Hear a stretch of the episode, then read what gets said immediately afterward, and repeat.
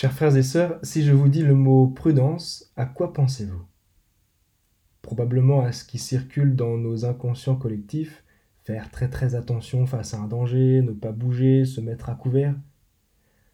En somme, c'est la réaction de ma maman quand elle me voit prendre la moto. Sois prudent. C'est empreint de bons sentiments, de protection, d'attention et de volonté de bien faire. Et le problème, c'est que ça, c'est pas de la prudence, c'est de la peur. C'est l'attitude du serviteur qui a enfoui son talent. Parce que la prudence, c'est une vertu cardinale, un des quatre points de repère sur la boussole éthique qui guide nos choix. J'ai demandé à ChatGPT une analyse étymologique. L'étymologie du mot prudence remonte au latin.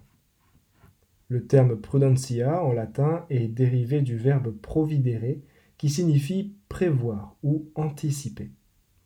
Ainsi, la prudence est liée à la capacité de voir à l'avance, d'anticiper les conséquences de ses actions et de prendre des décisions judicieuses en conséquence. En bref, on peut dire que la prudence, c'est l'art de chercher les bons moyens pour agir au bon moment. Cet art sollicite donc trois facteurs qu'on peut facilement travailler. Le jugement, la volonté et le rapport au temps. C'est ce que je vous propose de développer pour être de ces serviteurs qui sont gagnants prudents en réinvestissant leur talent. Premièrement, estimer la valeur des choses. C'est une manière de travailler son jugement. C'est l'auteur du livre des Proverbes qui s'émerveille à propos de la femme parfaite. Elle est précieuse plus que toutes les perles. On pourrait en faire autant pour bien d'autres sujets. L'homme parfait, le paroissien parfait, le curé parfait, que sais-je encore. Le tout est de savoir estimer la valeur des personnes et la valeur des choses. Il y a une chose qu'on a du mal à estimer de manière juste, c'est la valeur de soi-même, ses qualités, ses charismes, etc. On peut avoir facilement tendance à se surestimer ou bien se sous-estimer, comme le serviteur avec son unique talent. Le problème est qu'on sous-exploite ce pour quoi on est vraiment doué. On néglige un cadeau de Dieu.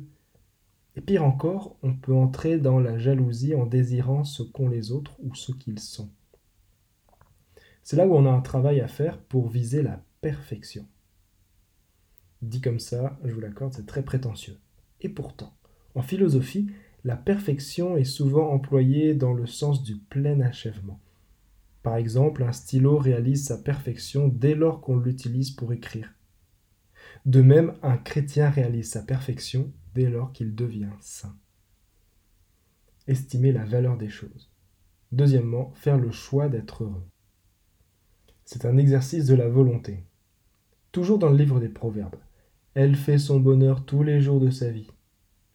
Si on utilise son jugement à bon escient, on peut reconnaître ce qui nous procure du bonheur. Mais c'est aussi un acte de la volonté que de choisir. Comme dit le psalmiste, Heureux qui craint le Seigneur et marche selon ses voies. Et encore, tu te nourriras du travail de tes mains, heureux es-tu, à toi le bonheur. Ce qu'il nous dit, c'est qu'on est heureux quand on réalise ce pourquoi on est fait. C'est d'ailleurs comme ça que commence le tout premier psaume. Heureux est l'homme qui n'entre pas au conseil des méchants, qui ne suit pas le chemin des pécheurs.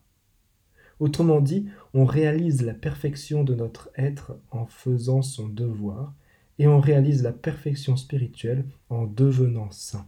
Et ça, vraiment, ça rend heureux.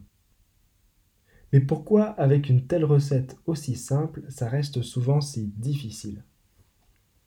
Tout simplement parce qu'on a un petit quelque chose qui altère régulièrement notre volonté, c'est le péché. D'où l'exhortation de Saint Paul, troisième point. Estimer la valeur des choses, faire le choix d'être heureux, et troisièmement, rester vigilant. C'est là qu'entre en jeu la question du temps. Vous savez très bien que le jour du Seigneur vient comme un voleur dans la nuit. Alors ne restons pas endormis comme les autres, mais soyons vigilants et restons sobres. La question de la temporalité est probablement la chose qu'on a le plus de mal à gérer, surtout dans la vie spirituelle. On a du mal à comprendre qu'il faut du temps pour acquérir une bonne habitude et que c'est très rapide de la perdre. On a du mal à concevoir que Dieu répond rarement tout de suite mais qu'il travaille patiemment dans la durée. De même pour un pardon un peu lourd à demander ou recevoir, pour une blessure à guérir. On est soumis au temps. Il faut donc le prendre comme notre meilleur allié. Et pour rester maître du temps sur lequel on n'a aucun moyen de contrôle, Saint Paul nous donne un outil précieux, c'est la vigilance. Cette petite énergie qu'on dépense à feu doux pour éviter d'anesthésier nos sens. C'est une attitude prudentielle qui nous fait persévérer dans un état de veille. Estimer la valeur des choses, faire le choix d'être heureux, rester vigilant. Conclusion.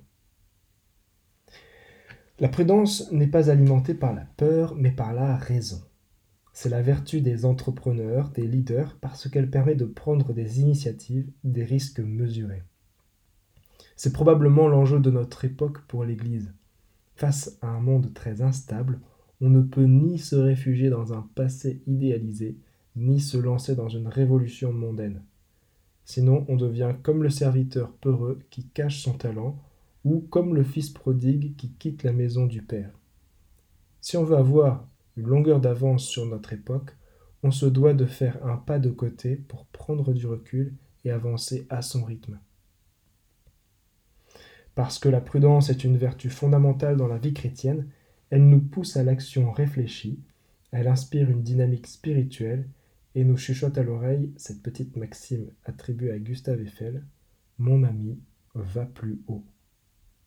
Amen.